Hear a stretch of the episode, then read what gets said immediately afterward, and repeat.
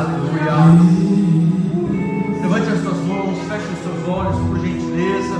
Continue nessa presença do Senhor. Eu quero orar pela sua vida agora, liberar a presença do Senhor sobre a sua vida em nome de Jesus Cristo, em concordância do que aquilo que foi ministrado agora por meio do louvor. Em nome de Jesus, que o Senhor venha sobre a sua vida, venha sobre o seu coração nós entramos agora em guerra pela sua vida, entramos em posição de intercessão pela sua vida, pelos que estão nos assistindo, por pessoas que estão dentro de casa, escolheram ficar dentro de casa, mas poderiam estar na casa do Senhor, e você que está na casa do Senhor, nessa noite, seja a tua noite, seja o teu momento, seja a tua hora, em que o Senhor te toque, em que a palavra de Deus cure a tua vida agora, em que destino da tua história, em que o Senhor mude a tua história em nome de Jesus.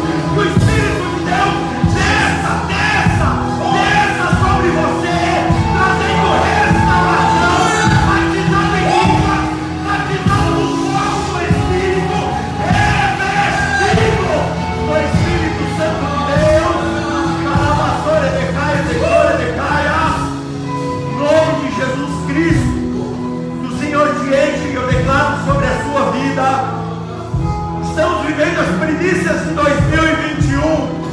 E que você pegue aquilo que Deus vai te entregar nessa noite. E você pegue com todas as suas forças aquilo que o Senhor já está te entregando. Porque aquilo que Ele está te entregando tem a ver com o teu destino, tem a ver com a tua história, tem a ver com a tua existência. Em nome de Jesus Cristo, Senhor que Ele toque, levante você, você receba dele agora, você se alegre na presença do Altíssimo, você reaja na presença do Senhor, em nome de Jesus Cristo, aleluia, cante o amor de Deus, mais uma vez, aleluia, cante, abra, abra, oh, aleluia, oh, que deixa aleluia, oh, glória a Deus, slow down, make me sad.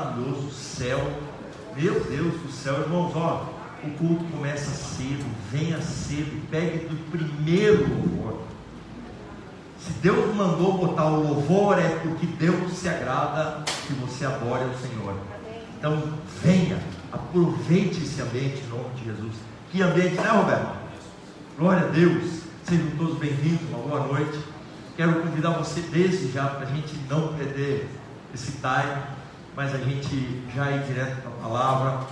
Abra comigo, por gentileza, estamos na nossa segunda reunião. Cara, olha, esse palco cheio, essa plataforma cheia, como eu disse de manhã, isso são sinais. Sinais do Senhor. São sinais do Senhor. Sinais que o Senhor está enviando. O Senhor está enviando.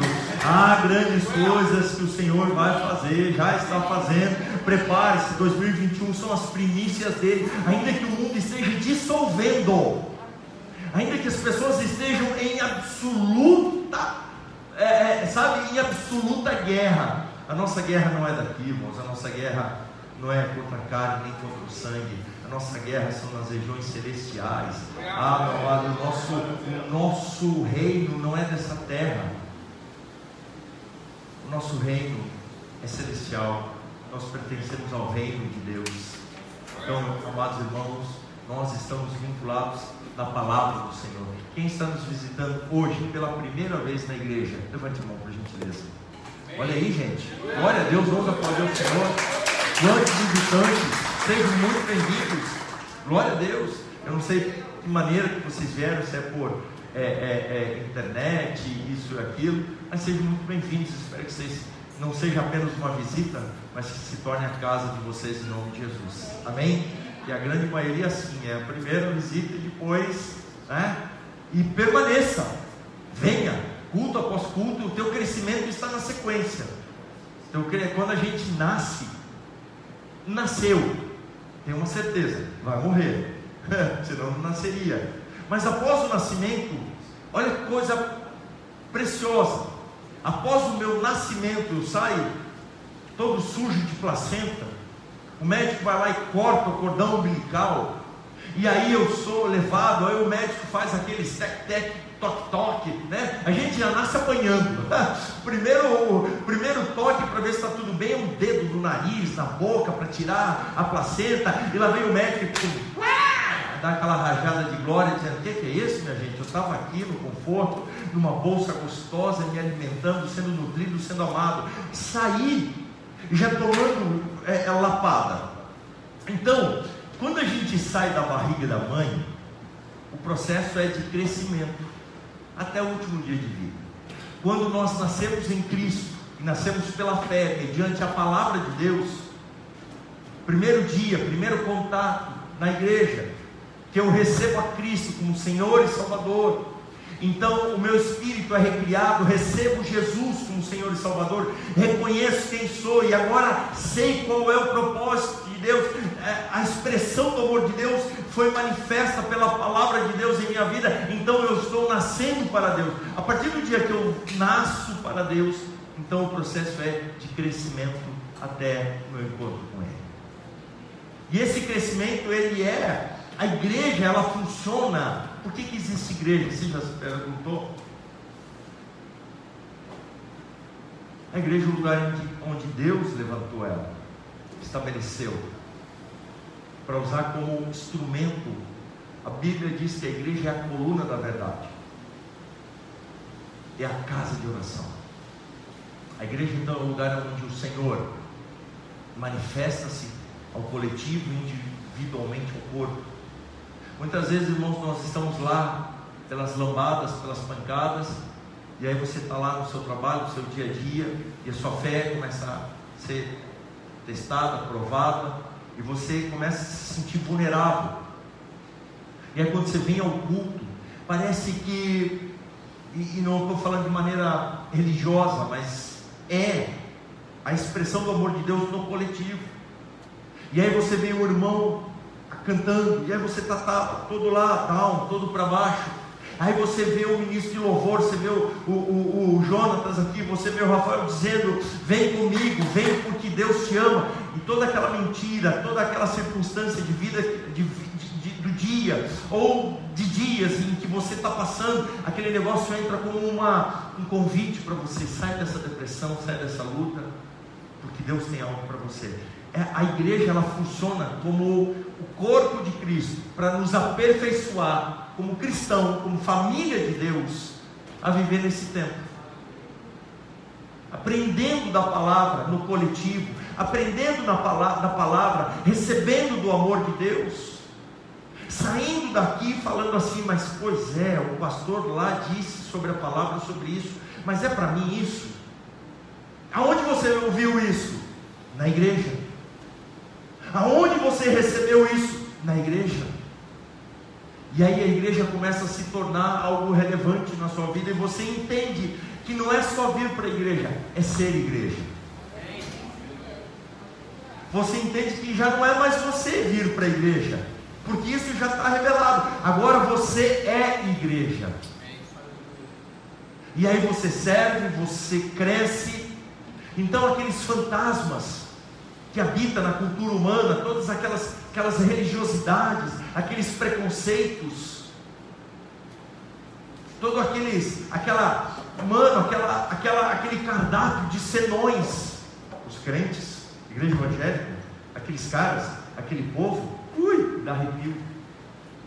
Aí, irmãos, você começa a sentir do prazer de Deus, da vontade de Deus.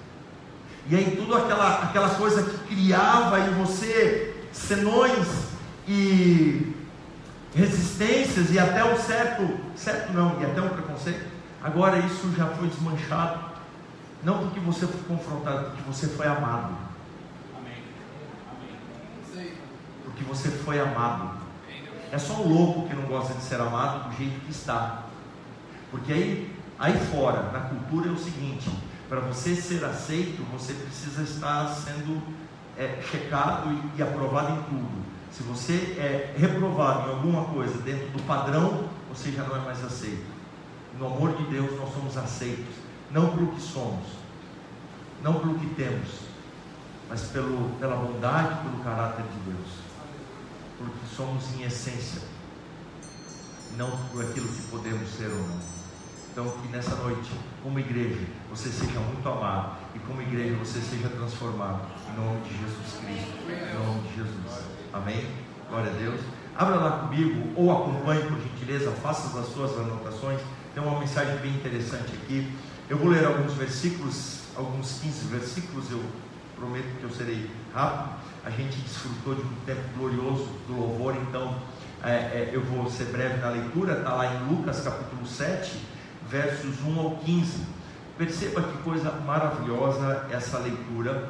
Eu, eu sempre cuido para é, ser muito é, cuidadoso na. Eu amo a, a leitura a expositiva. A expositiva é você pega o texto e você vai perante o texto expondo, né? É, então, isso, Cadu, por gentileza, tem, tem aqui na frente. E aí, o que, que eu digo para vocês? Nessa, nessa, nesses versículos que eu estou lendo, que eu vou ler aqui, tem algo interessante. Qual que é de interessante? São, é, são duas cenas importantes acontecendo, dois atos de Jesus acontecendo. E aí eu peço muita tua atenção. De verdade eu peço muito a tua atenção. Em nome de Jesus. Amém? Então está projetado aí, Lucas capítulo 7 vai dizer o seguinte: Tendo Terminado de dizer tudo isso ao povo, Jesus entrou em Cafarnaum. Ali estava doente, ali estava doente, quase à morte. Vai pegando aí alguns detalhes, quase à morte. Ali estava doente, quase à morte. Quase à morte, o servo de um centurião. Esse centurião, ele é o, ele é o ponto, ele é o fiel da balança desse negócio aí. Esse centurião, a quem seu senhor estimava, muito. Então esse centurião tinha um camarada, um soldado doente. E Jesus está entrando em Cafarnaum. Versos 3 diz: Ele ouviu, ele quem? Só para te colocar no contexto, ele, o centurião. Esse centurião ouviu, ouviu. Então ele ouviu falar de Jesus. Versos 3, tá? Ele ouviu falar de Jesus e enviou-lhe alguns religiosos, líderes religiosos, dos judeus, pedindo que, é, pedindo-lhe que fosse curar o seu servo, pedindo-lhe que fosse curar o seu servo. Chegando-se a Jesus, suplicaram com insistência: Este homem merece que lhe faça isso, porque ama a nossa nação e construiu a nossa sinagoga.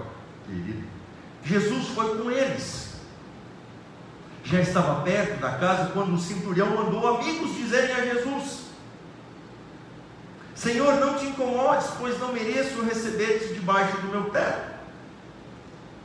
Por isso nem me considerei digno de ir ao teu encontro, mas diz uma palavra, e o meu servo será curado. Pois eu também sou homem sujeito à autoridade pois eu também sou homem sujeito à autoridade.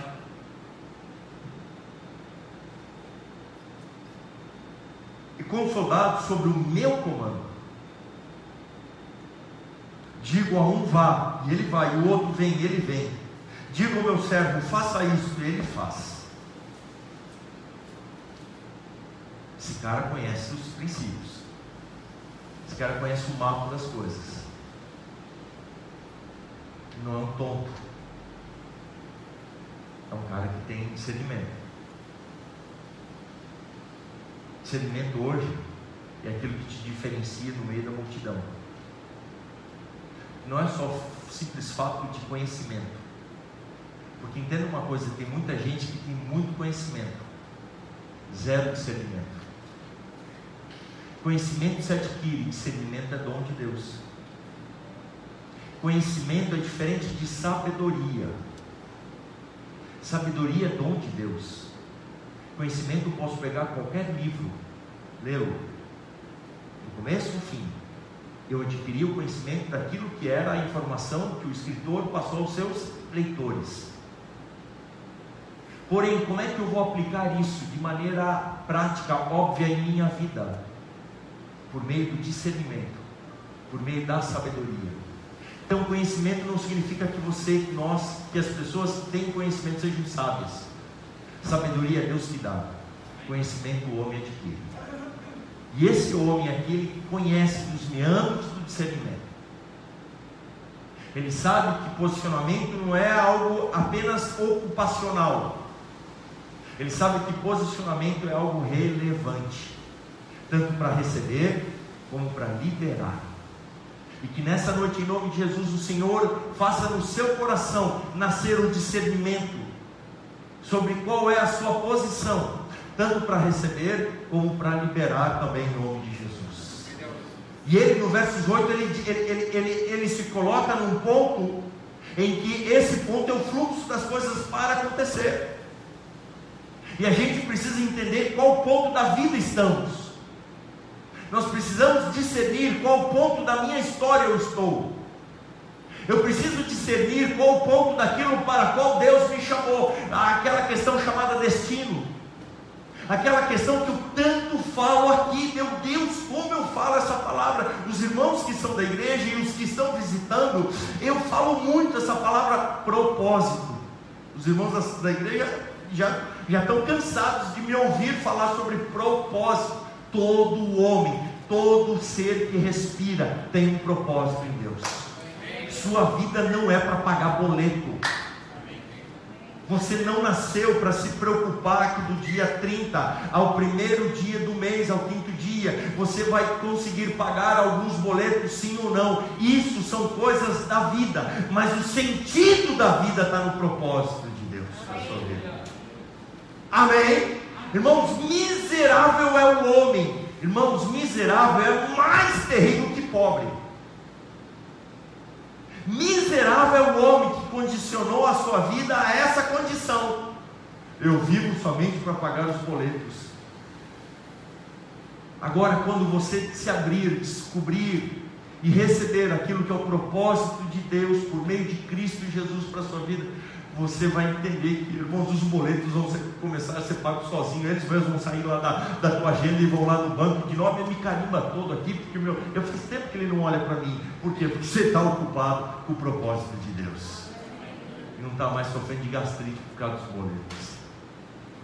está mais matando a esposa e nem matando o marido por causa dos boletos. Boleto é uma forma literal que eu estou dizendo que a vida é muito mais que isso. Amém? Amém. Quatro. O resto está tudo já socado no boleto. Amém? Amém. Glória a Deus. Versos 8 vai dizer: Pois também sou homem, papa 9.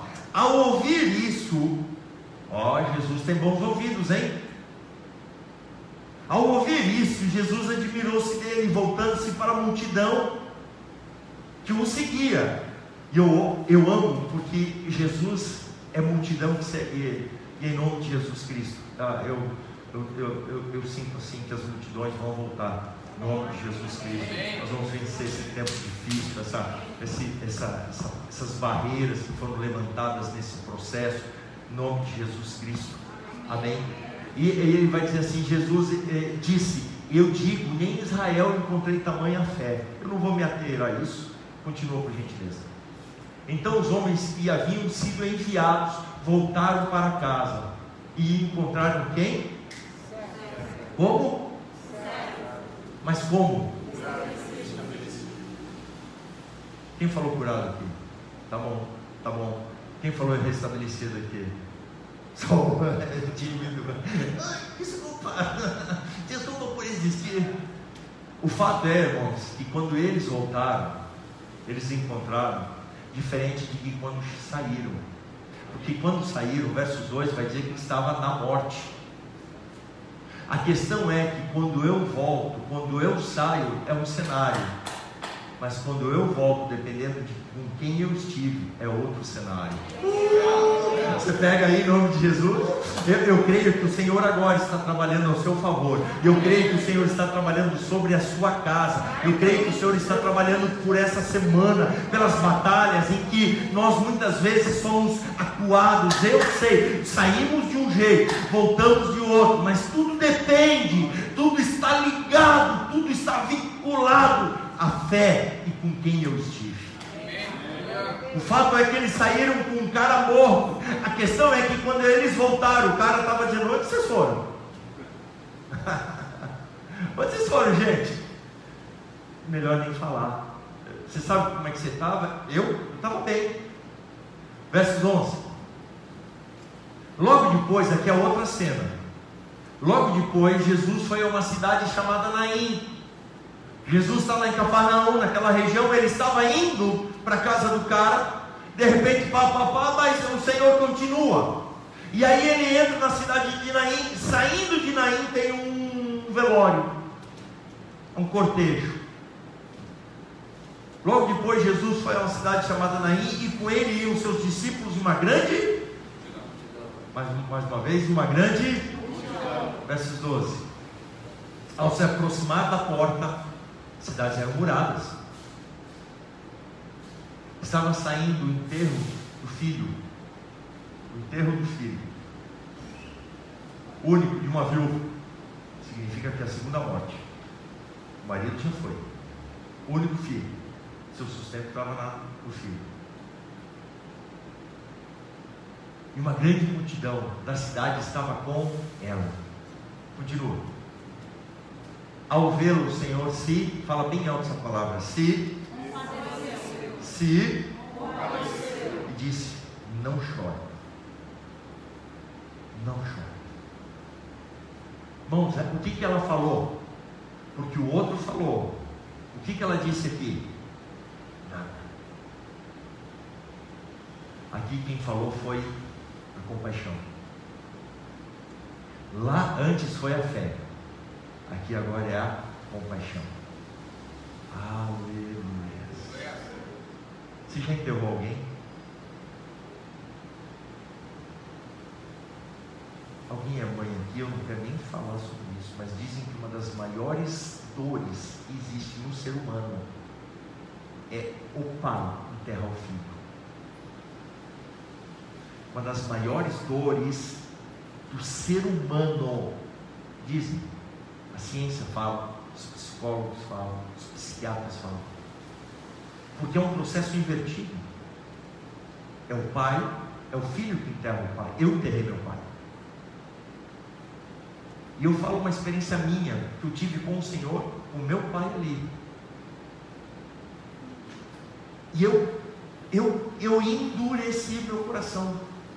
Porque eu pensei assim: se eu amolecer para a dor dessa morte, eu saio daqui quebrado. Eu só tinha uma, um sentimento no meu coração: gratidão para o meu pai. Por enquanto ele em vida. Porque ali era um corpo que terminou. O que eu tinha em meu coração era a certeza que o Senhor tinha o salvo. Então ele está com o Senhor, louvando a Deus e glorificando o Senhor. Quando Jesus encontra essa mulher, ele sabe o que é dor. E ele diz: Não chores. E aí, eu, esse versículo para mim encerrar aqui. Depois aproximou-se, tocou no caixão que carregava. Jesus disse: Jovem, eu lhe digo, levanta-se. Versos 15 vai dizer, por gentileza, o jovem sentou-se. Ele estava num caixão, o caixão era como se fosse uma maca, não era caixão fechado, era a cultura do judeu.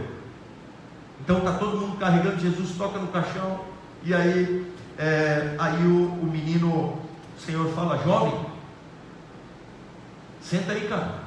Está deitadão aí, mano. Aí eu imagino aquele jovem, porque ele não fica em pé, então ele está deitado, ele senta, né? Senta em cima do bumbum. É quando você está na cama, você faz assim, ó, tira a parte lombar, né? Eu imagino aquele jovem. O que é essa gente aqui? O que eu estou fazendo aqui? Sentou-se e começou a conversar. O que, que esse jovem falou?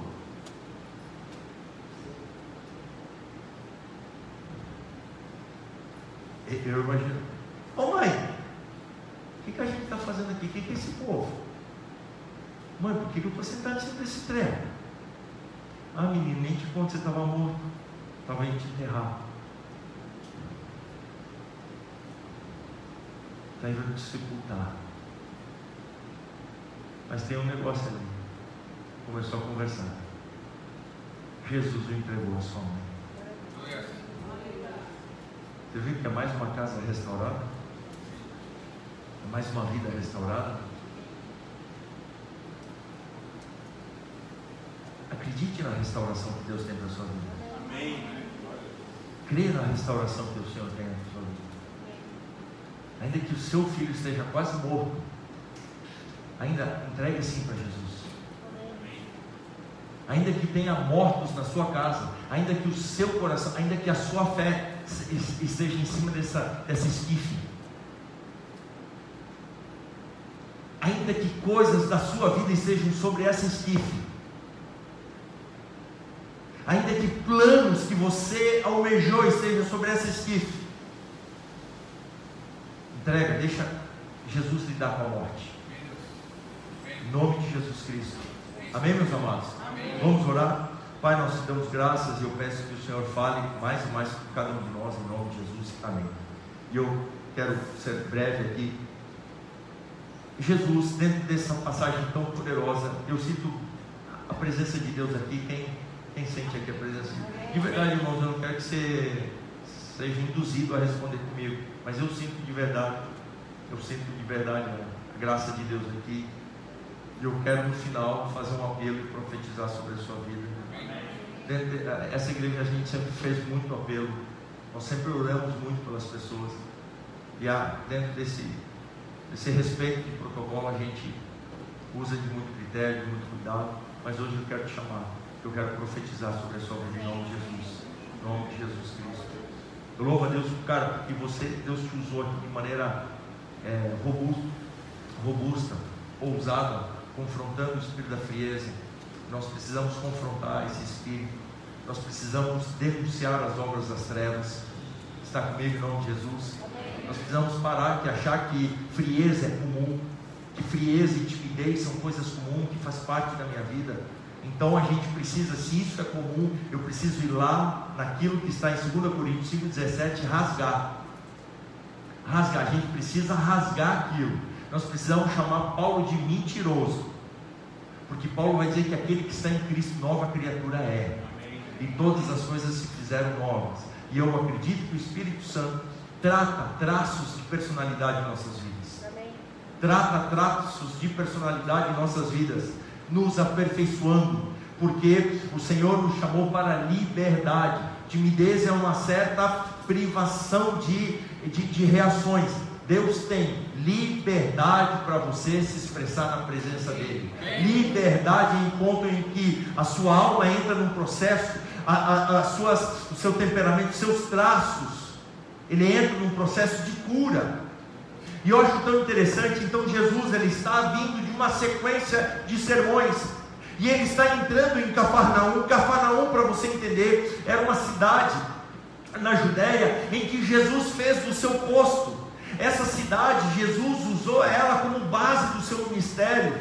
Jesus passava dias, ele andava para cima e para baixo, mas Jesus passava dias em Cafarnaum. Se não me engano, se não me foge a memória, a sogra de Pedro, o apóstolo Pedro, a sogra de Pedro, a quem Jesus a, curar, a curou, é, é, tinha casa ali, então Jesus usava essa casa como base da sua, do seu descanso.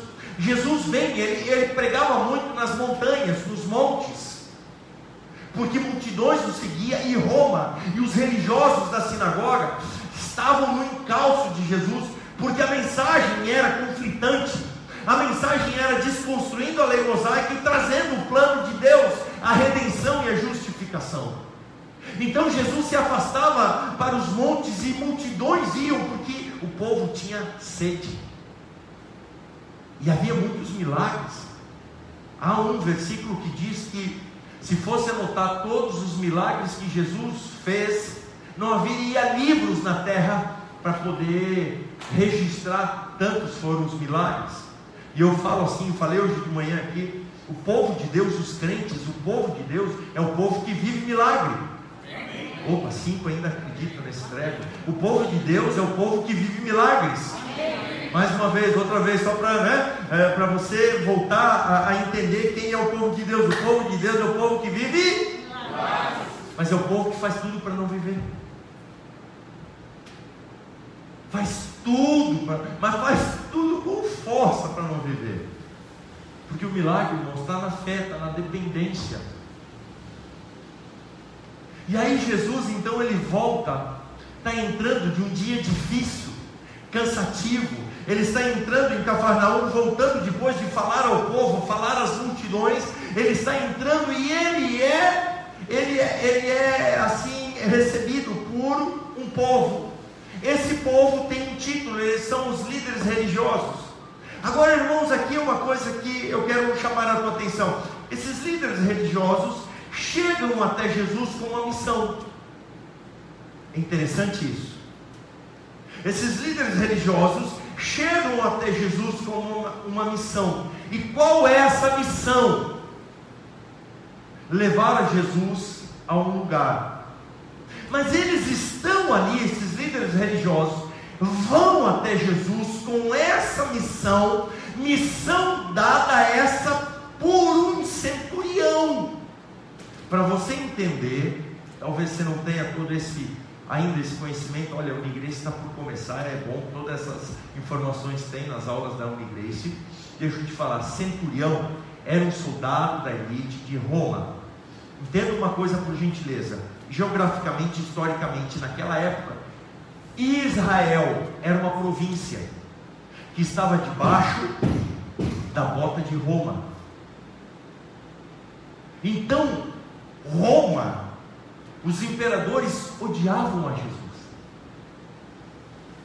Se você venera e alguns outros imperadores de Roma, eles queimavam os cristãos vivos.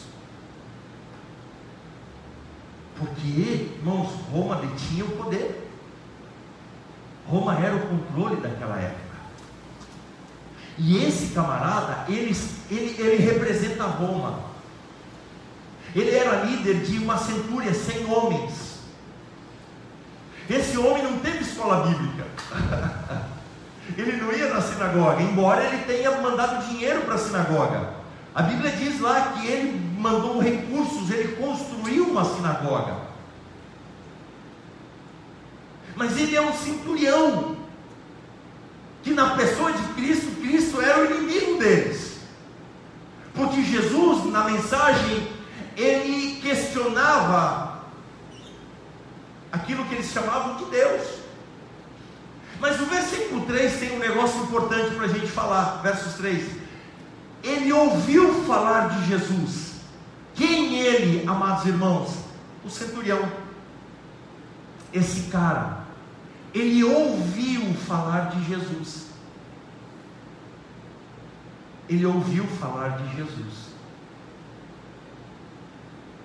Esse cara de Roma ouve falar de um judeu. Porque romano e judeu, irmãos, eram mais ou menos como Figueirense e Havaí. Não sentam na mesma mesa. Brincadeiras à parte, mas esse, esse cara ouviu falar de Jesus. E enviou alguns líderes religiosos. Os caras estavam na missão. Pedindo-lhe que fosse o quê? Fosse o quê, irmãos? O seu servo. Mas a gente, vamos pegar essa primeira parte aqui. Eu fiquei pensando essa madrugada, essa noite de sábado para sexta. Eu inverti o calendário de sábado para domingo. Eu fiquei pensando aqui. Gente do céu. Eles estão ali, aqueles líderes religiosos, por causa do centurião. E aí eu fico me perguntando, vem cá, amados do meu, do meu coração Ai, eu estou docinho hoje, né, gente? Eu tô, eu, eu tô, foi a oração quebrando o meu coração. O que, que esse centurião ouviu falar de Jesus? Eu fiquei perguntando, o que ele ouviu?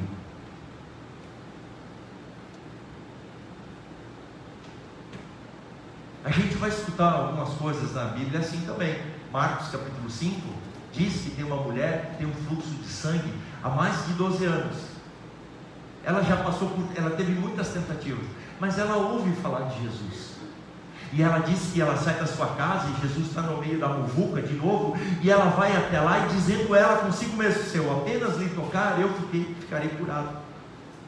Vai dizer o texto lá que o cego de Jericó, quando Jesus está passando os muros de Jericó, ele ouve falar que Jesus está passando, e aquele homem cego, então ele começa a gritar: Filho de Davi, tem misericórdia de mim, filho de Davi, tem misericórdia de mim. E eu fiquei me perguntando o que essas pessoas ouviram falar de Jesus que provocou tamanha fé nela. Será que aquele Jesus é diferente do de hoje? A Bíblia diz que a fé vem pelo ouvir, e o ouvir a mensagem. João 12 diz que, que, que, que a, a, o Verbo se tornou carne, Jesus é a palavra. Você está ouvindo falar agora de Cristo.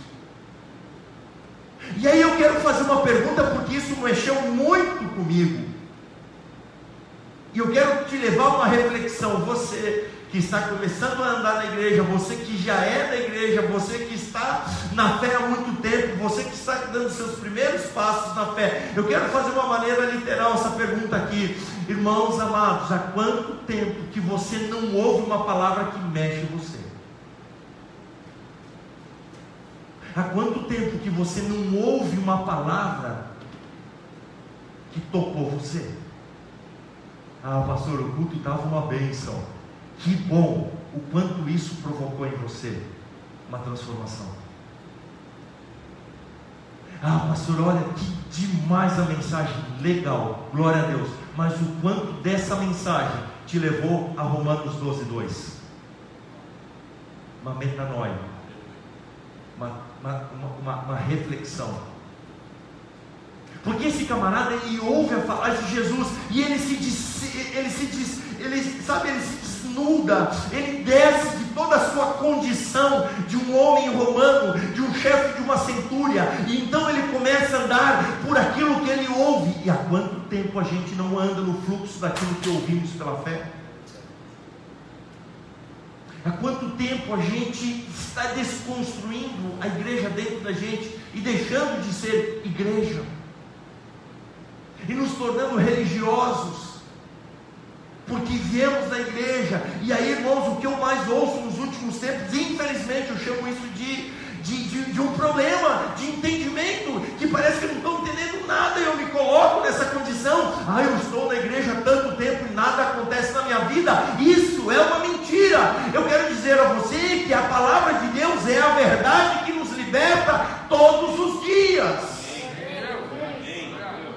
É impossível o homem continuar o mesmo, ouvindo de Jesus, recebendo de Cristo e ouvindo da palavra. E eu quero liberar essa palavra sobre a sua vida, em nome de Jesus. Ela precisa provocar em mim em você transformação. Ela precisa provocar em mim em você uma metanoia, uma transformação de pensamentos ela precisa provocar em mim, em você, uma palavra que a gente está sepultando, quase não mais falando, mas ela precisa ser tirada do porão e ser colocada novamente nos outdoors. Ela precisa provocar em mim, em você, arrependimento. Silêncio da morte, ninguém fala nada. Mas eu estou aqui dizendo para você que a palavra de Deus precisa sacudir a mim e a você. Está vendo como a gente despreza a palavra? Está vendo como a gente, nesses últimos tempos, temos colocado a palavra no rodapé da fé? Eu quero despertar você, meu amado, em nome de Jesus, que não existe cristão vitorioso sem palavra de Deus. Não existe cristão vitorioso sem a fé professada pela palavra de Deus. Irmãos, o louvor pode ser muito bem, você pode, ó, pá, pá, pá, ó, mergulhar, ó, nadar de braçadas no louvor, chorar, e eu louvo a Deus por isso, mas a palavra de Deus é o centro de todas as coisas. Se tirar a palavra de Deus da igreja, não fica nada. Se tirar a palavra, se tirar a mensagem, não fica nada. E eu fico me perguntando o que esse centurião, esse homem ouve falar, e aquilo que ele ouve falar, mastiga no seu coração aonde ele põe líderes religiosos no encalço de Jesus, do tipo assim, fica na moita, porque a hora que ele apontar o nariz, né, em, em, em, em Cafarnaum, cola no cangote dele, porque ele veio para curar o meu servo. E eu quero dizer a você, em nome de Jesus, está na hora dessa fé ressuscitar na sua vida, em você crer que o Senhor tem cura para a sua casa, para a sua vida, que o Senhor tem, em nome de Jesus, restauração a você por completo, em nome de Jesus. Porque esse texto diz assim, esse cara diz assim, esse cara olha para o seu soldado a quem a ele muito estima, e ele diz assim: esse cara vai morrer. E a fé desse homem, você está comigo não, em nome de Jesus, a fé desse homem impede a morte. Você está comigo não? Agora me diga uma coisa: quanto tempo esse homem tinha de igreja? Para ter uma fé que impede a morte. Há quanto tempo você está na igreja? Nós estamos na igreja e começamos a esfriar e trabalhar esfria, é, é, friamente. Eu quero provocar em nome de Jesus. Nós estamos nas primícias de 2021 e o nosso tema é viver a superabundante graça de Deus, mas sem fé é só jargão. Entenda uma coisa: nós somos o povo que adoramos jargões. Infelizmente. Nas antigas, e quem é das antigas aqui, né? É, é, é quem vai, é das antigas aqui era assim, uh, é Deus falando, hum, manto, né? Eu tentei ficar, é Deus falando, olha, é hoje, o rodapé, o redemoinho de Jeová, isso aqui. Agora, a nossa, né, essa geração mais requintada, né? mais style, pá, né? mais lifestyle, é assim, uh, uau, incrível, que palavra, que demais, papa, a gente é esse povo de jargão, a gente se encontra nesse jargão, faz parte da sociedade, mas eu quero dizer que sobretudo nós somos o povo da fé. Nós somos o povo da fé, que se move pela fé a igreja se move pela fé. E fé é correr riscos. Fé é correr riscos. Esse camarada ele assumiu o risco. Porque ele não sabia se Jesus iria com ele. Se você olhar o texto lá, está muito claro, por gentileza, versos 4, Ana, por gentileza, rapidinho, Ana. Chegando Jesus, suplicaram com insistência: Esse homem merece que lhe faça isso. Hã? Porque não sabia, Jesus estava cansado. Eu iria no lugar de Jesus, eu estou cansado. Eu venho de uma pancadaria de sermões, o sermão do monte, eu estou cansado. É, é o seguinte, eu vou no banho, depois a gente se fala, me manda o teu WhatsApp, manda o localizador, eu bato lá, o fio. O texto vai dizer, verso 5, por gentileza, vai, vai, vai, vai, vai. Porque ama a nossa, porque ama a nossa nação e construiu a nossa sinagoga. Eles estão, esses líderes religiosos, estão convencendo a Jesus a ir com eles para curar alguém que está à morte. Mas o que está movendo tudo isso é algo que esse camarada ouviu, e esse camarada então começa a mover as coisas. Verso 6 vai dizer: Jesus foi com eles. Mas até então, se Jesus diz, eu não vou, tipo, Jesus é o Marcos, eu não vou, estou cansado. Esse camarada, esse cinturão, ele correu os riscos. Fé é correr riscos. Fé não é dizer que tem fé depois que todo o resultado veio na planilha e deu tudo certo, né, Rafa?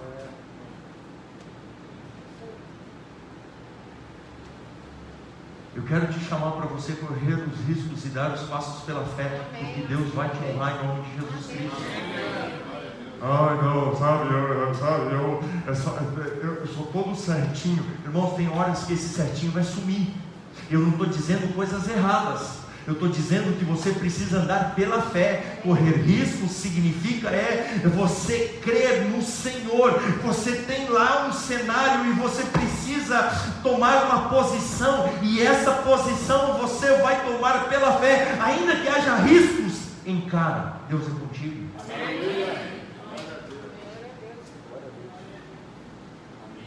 Vai. Está debaixo da bênção do Senhor, o Senhor tem falado com você. Vai. Não vá por ir. Vá quando há um propósito. Ah, sabe, pastor, a gente só vai casar quando tiver com apartamento, quando tiver com isso, quando tiver com aquilo, sabe, é, é pastor, eu só vou dar um próximo passo quando tiver, sabe, mil alqueires de chão para andar. Meu amado, isso não é fé. Então você não tem fé. Você só vai andar quando as circunstâncias estiverem a seu favor. Fé, meu amado, é quando você diz: vamos, vamos, e a gente entra. Todos os meses a gente vira o mês aqui na igreja local com duas semanas de prazo para pagar o aluguel, um boleto de 10 pau. A igreja é uma empresa? Não. A igreja é uma empresa? Não. A igreja é a coluna da verdade, a casa de Deus. E todo aquele que é nascido de novo, ele sabe que ele honra a Deus. Provérbios diz, Provérbios 3 diz, Provérbios 3 diz: honra o Senhor com os teus bens, e lhe serão mantimentos nos teus celeiros. Provérbios diz que nós honramos a Deus, devolvendo os dízimos e as ofertas ao Senhor, porque tudo que nos vem, vem porque o Senhor tem sido bom com a gente. Aleluia. Ah, mas espera aí, eu não concordo com isso. Quem acorda de manhã e trabalha e labuta, isso, aquilo sou eu. Quem te deu a vida? Chegou a conta do ar, do ar que você respirou no mês de dezembro? Quem pagou pelas tuas pernas? Ai, a ciência. Quem deu sabedoria à ciência?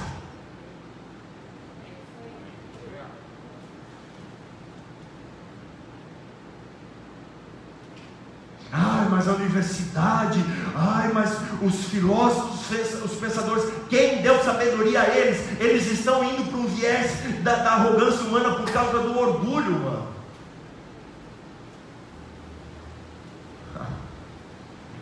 Quero dizer a você, em nome de Jesus, tudo que você tem é a graça de Deus. E Deus tem vitórias para te dar. Corra os riscos que forem. Se você estiver no sangue do Cordeiro, debaixo do favor do Senhor, acelera, porque o Senhor vai te dar grandes vitórias em nome de Jesus. Agora, honre o Senhor. Honre o Senhor. Dê créditos à palavra aquele homem e ouve a falar de Jesus. Cara, ele movimenta tudo e a todos. O que é interessante, sabe, meus amados irmãos, que aquilo que ele ouviu provocou nele crédito sobre aquilo que ele ouve. Uma das vitórias que nós, enquanto ouvintes da palavra, é uma das vitórias a nós, enquanto ouvintes da palavra, é dar o crédito àquilo que ouvimos. A mensagem vem pelo ouvir, ouvir a palavra de Cristo. Eu quero dizer para você que existem fé, existem fé, fala assim comigo, existem fé, mais forte, igreja, multidão, existem fé que impede a morte. Eu quero dizer, 2021, usa a sua fé para impedir mortes. Oh, glória! Pastor, o que, que é isso? Use a sua fé em Cristo Jesus. E outra coisa, coloca para mim por gentileza. Meu Deus do céu, quem está aí comigo? Dá uma glória a Deus. 2 Timóteo 4,7. 2 Timóteo 4,7. Eu vou encerrar em 5 minutos. O teclado morreu, né? A gente está sem fé para fazer o teclado. Funciona em nome de Jesus. Vamos ver se a gente está na unção. Bom, se não tiver, o problema é do teclado. Será? Está tá desconectado por quê? Não, é porque, irmãos, eu vou confessar um pecado aqui do PH. O PH é o Rafael, tá? Pode olhar para ele lá atrás. Levanta os braços assim que a gente. Oh, volta! Traz a cruz para ele. Em setembro ou em outubro ele disse, pastor, deixa comigo, porque eu vou levar o, o teclado para uma revisão. Eu não sei do setembro, acho que era setembro de 2021, tá, tá perdoado, não chegou setembro ainda. Vamos perdoar o PH? Vamos? Já está. Será que vai funcionar? Sim, não. Quarta-feira. Amém.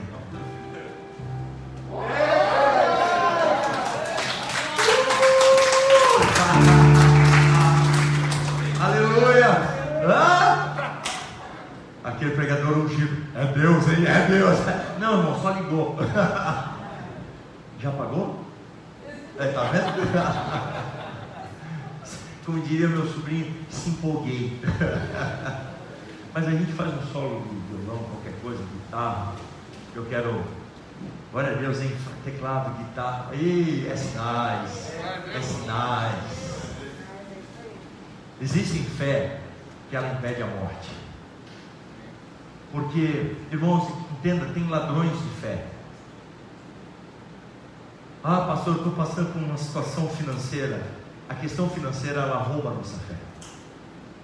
Por isso que Deus quer nos dar vitória na área financeira.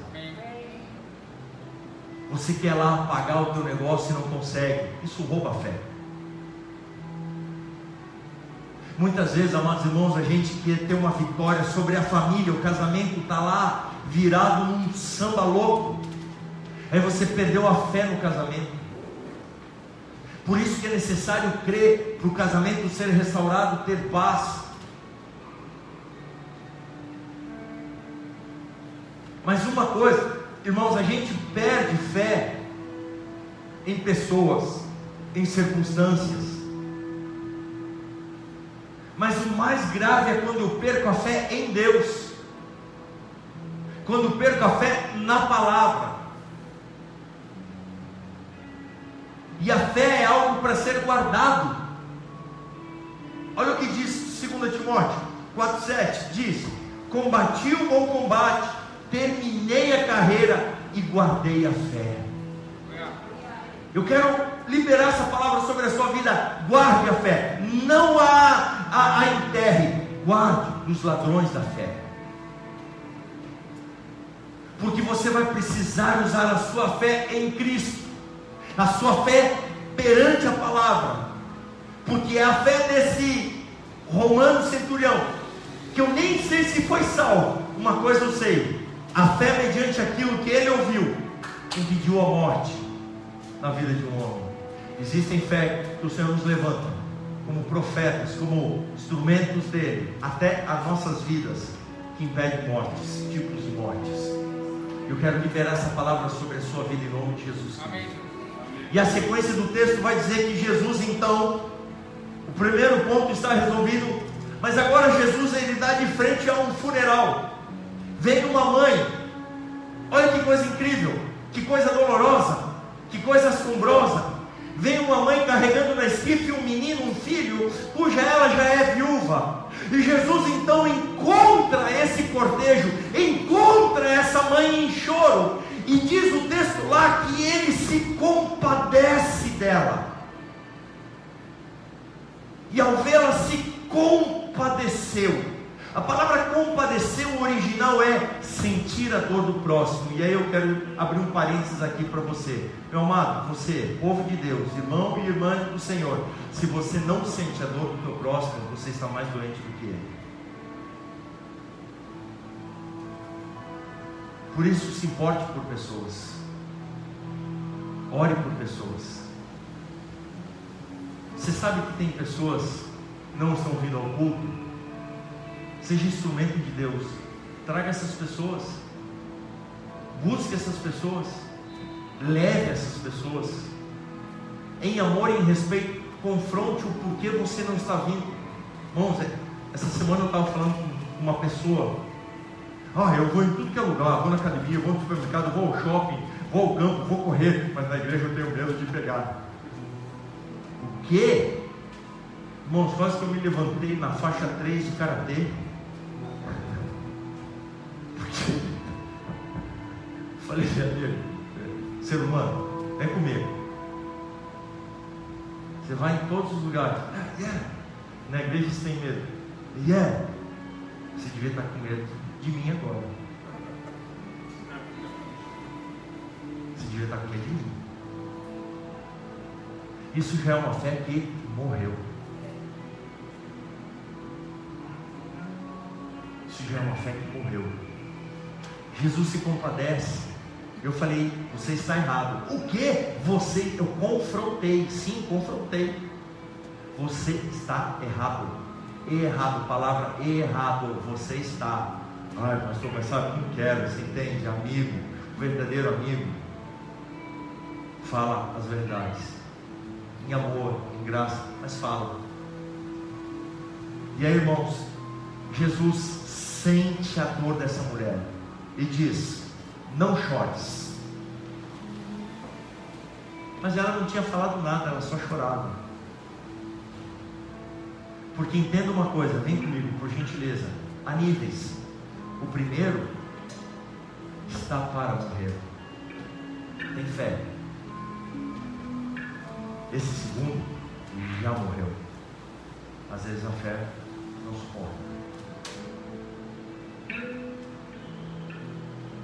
Só que Ele conhece as nossas dores e as nossas limitações. E quando Jesus a compaixão impede o sepultamento. Aqui a gente não ouve falar de fé, mas a gente ouve falar de compaixão.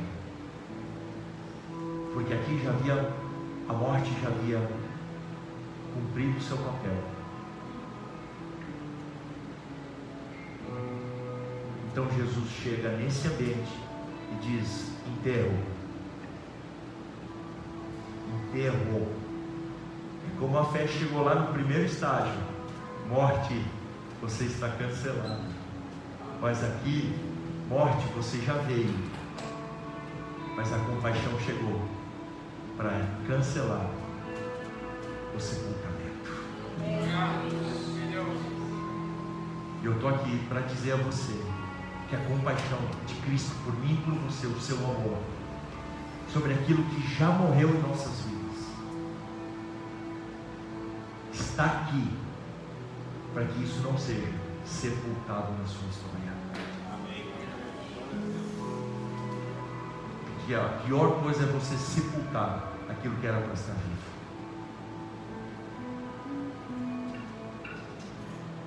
Não sepulte aquilo que o Senhor não deu fim ainda. Isso é uma das passagens mais provocantes que eu aprendi essa semana.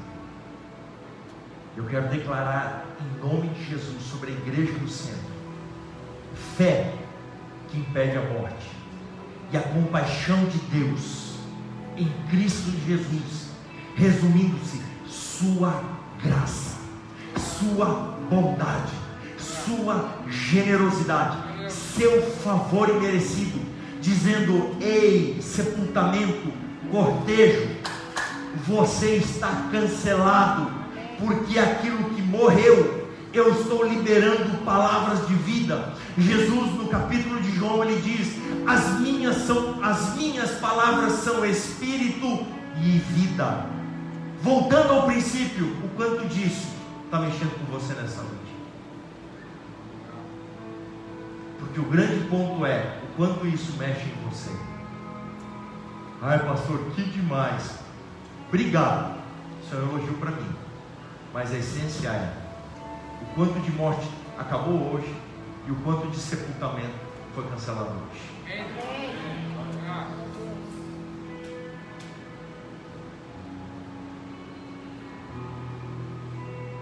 Você está aqui comigo? Fique em pé, eu quero orar com você. Em nome de Jesus. Você que está me assistindo. Receba essa palavra em sua casa. Reflita sobre isso em nome de Jesus. Time do louvor, de março. Louvado seja Deus. Comece a orar no seu lugar em nome de Jesus. Sabe, irmãos, eu tenho confrontado, tem tanta frieza na igreja, pessoas parece que estavam, sabe, na fila do banco. Abra, abra o seu, seu coração perante o Senhor agora. Peça fé para que impeça a morte. Ou, aliás, peça fé para que o seu coração ressuscite. E em nome de Jesus Cristo, talvez aquilo que já morreu está a caminho de sepultamento. Mas Deus tem uma nova história para sua vida em nome de Jesus. Comece a orar no seu lugar. Ainda que você não saiba orar, tudo bem, peça a Jesus para lidar com isso no seu coração. E você que tem dificuldade em crer, Há uma guerra emocional terrível dentro de você. A sua mente não concebe a palavra de Deus. Seu coração rejeita porque rejeita. Mas eu quero dizer para você, ainda que você, com todos esses sentimentos, você está na casa do Senhor. Isso significa que o amor de Deus te empurrou até aqui. Isso significa que Deus tem processos para estabelecer sobre a sua vida. Deus tem planos para a sua vida. Deus tem planos para a sua casa nome de Jesus Cristo, comece a orar ao Senhor, comece a buscar ao Senhor. Oh, que maravilha. A perfeição é incomparável.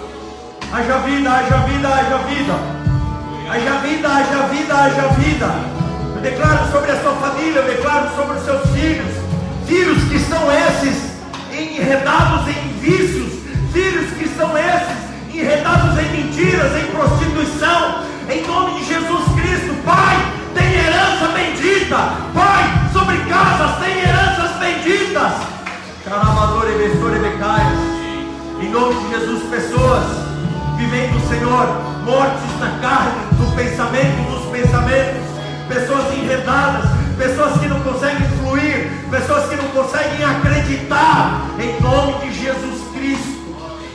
Senhor, venha sobre você agora. Senhor, venha sobre você agora. Senhor, eu oro para que haja quebrantamento, haja arrependimento. Senhor, que todo orgulho, todo orgulho, todo orgulho, todo orgulho, todo orgulho, todo orgulho, todo orgulho, todo orgulho, todo orgulho agora, todo orgulho agora caia por terra. Que venha um espírito de quebrantamento, Em nome de Jesus Cristo, que você possa se arrepender, ser levado a um lugar de restauração na presença do Senhor.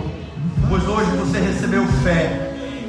Fé por meio de Cristo, que impede a morte, que libera a palavra e a compaixão do Senhor por você, te levarás a ver.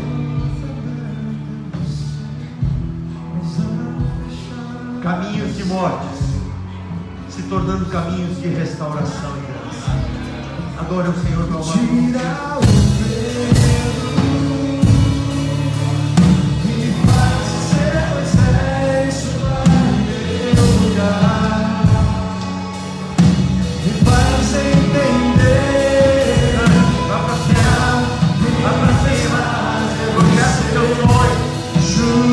for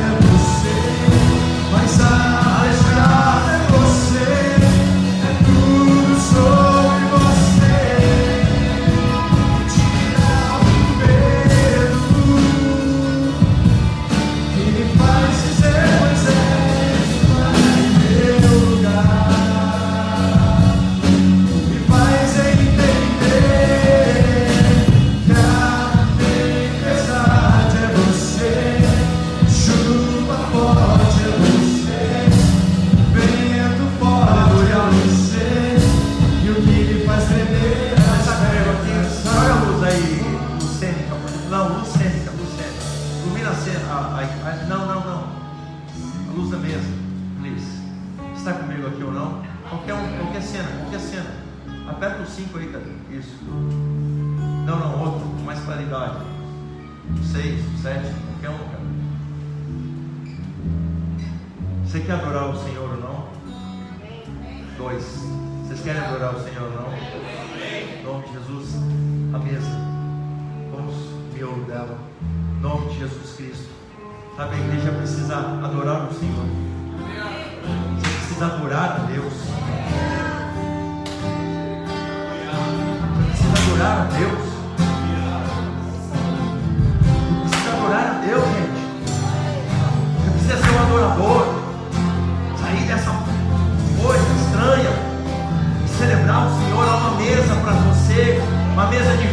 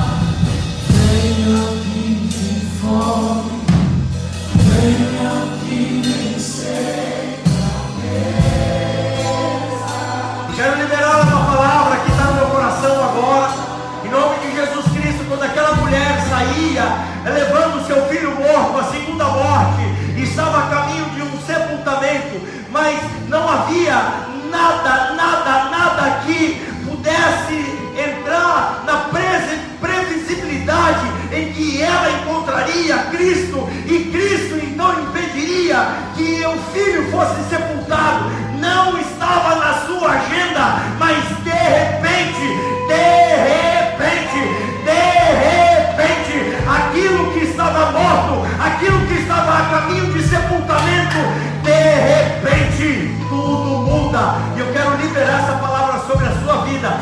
repente, tudo começa a mudar.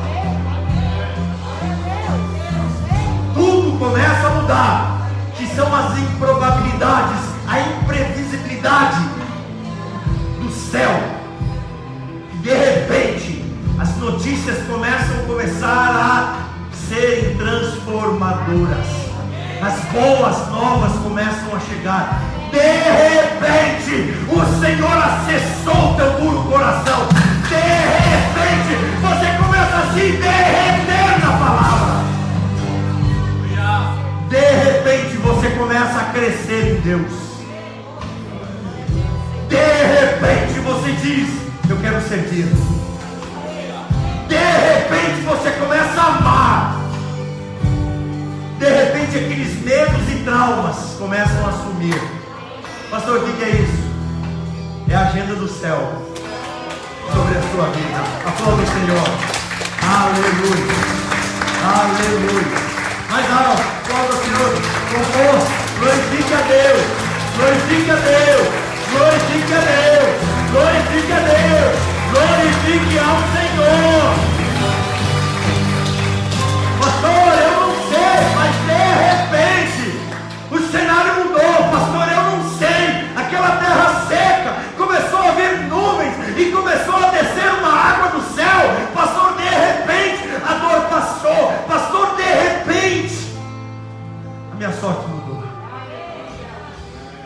De repente nasceu uma fé no meu coração.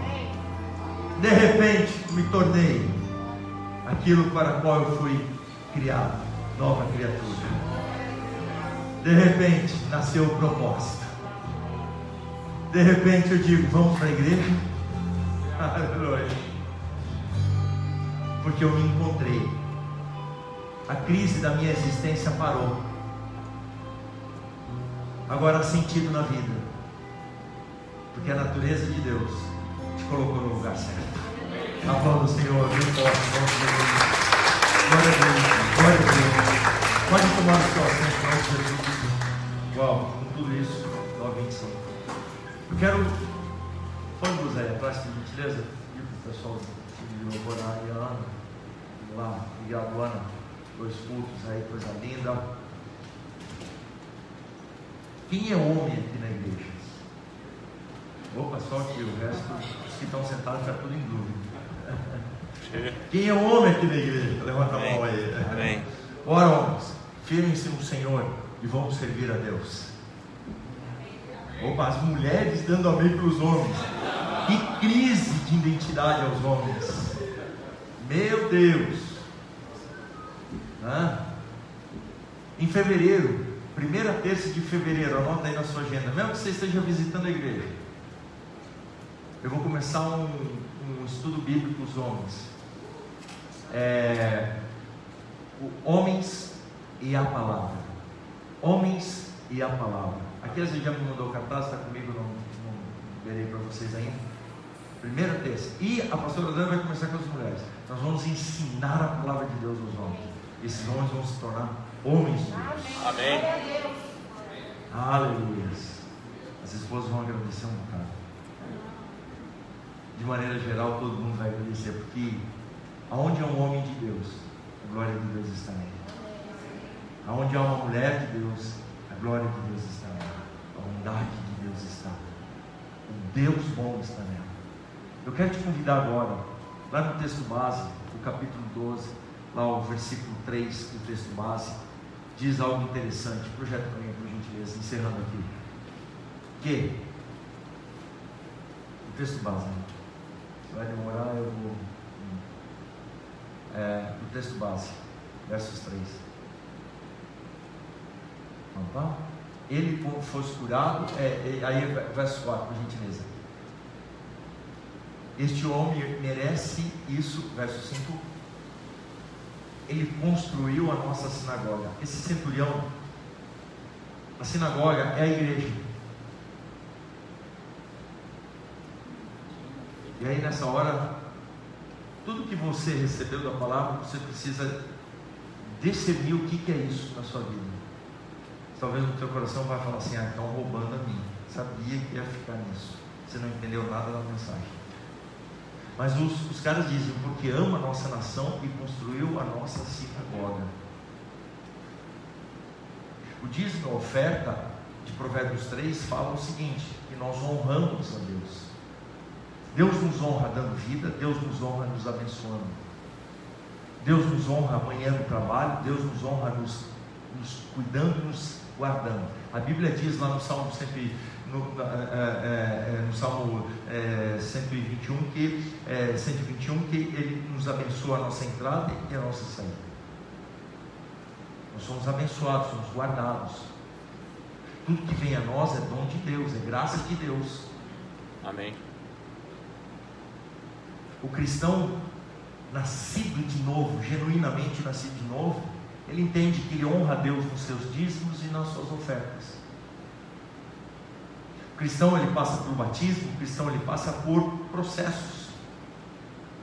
E um deles, o nascido de novo, um novo coração, ele sabe que aquilo que o Senhor lhe entregou, o Senhor lhe confiou, ele é grato a Deus, então ele devolve os seus dízimos e as suas ofertas. É tão maravilhoso isso, que a gente é tão crazy nessa questão de dinheiro. Porque se você olhar uma conta de 100%, o dízimo é 10. Deus te pede 10%, mas você entende, mas você entenda isso, ele já te entregou tudo. Amém. E nós passamos relutando no coração porque o diabo diz para você: esses 10 é que vão te fazer falta. Mas você esqueceu que aqueles 90 que ficam estão debaixo da graça de Deus. Amém. A oferta é aquela coisa assim, Senhor, eu já entreguei, mas cara, eu te sou tão grato porque você me deu uma fé que impede mortes. O Senhor, a sua compaixão, impediu sepultamentos. Quantos sepultamentos na minha família? Quantas coisas na minha vida já estavam com a agenda marcada para ir para o sepultamento? Então eu falei, Senhor, eu não vou te dar dízimo, oferta, eu vou te dar tudo. Pega a minha vida, pega a minha casa, leva tudo. Eu perdi alguma coisa? Não, eu só ganhei. Aleluia. Entenda isso não Jesus Cristo. E você vai ver que o resultado daquilo que você faz não está baseado em você. Você faz, mas está baseado na boa mão do Senhor sobre a sua vida. Amém. Então não saia daqui indiferente a esta hora. Dizime, ah pastor, eu sou visitante, estou começando agora. Amém. Traga uma oferta. Amém. Faça isso ao Senhor. Comece esse ano projetando coisas e apresentando coisas ao Senhor. Amém? Amém. Então eu vou te convidar. Do seu lado tem um envelope.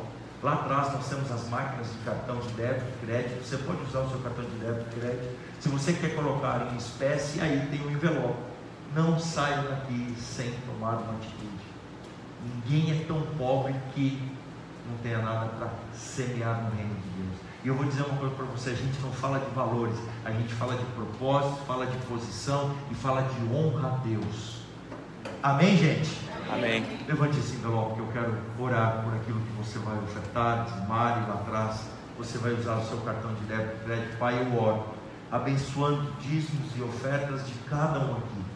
Espírito Santo de Deus, que nenhum carregue essa morte no coração, que nenhum carregue essa morte nas finanças, Pai, eu oro para que pessoas endividadas, pessoas, Senhor, que estão enlaçadas em áreas que não flutuam, que não tem fluxo, que não tem vida, que não tem prosperidade, que não tem, Senhor, nada destravado. Eu oro por essas pessoas que estão, Senhor, enredadas a esse engodo. Espírito Santo de Deus, que venha livramento sobre cada um. Oro para que venha nascer em cada coração generosidades, em nome de Jesus. Pai, levanta pessoas com vínculos à tua casa, pessoas vinculadas ao reino, vinculadas ao propósito igreja. Em nome de Jesus, ao Senhor. Amém. Amém. Você que vai dizimar, você pode trazer aqui. E você que vai usar o cartão de débito e crédito, você pode usar lá atrás, se levantar e até lá, por gentileza. Encerramos a nossa transmissão. Deus abençoe.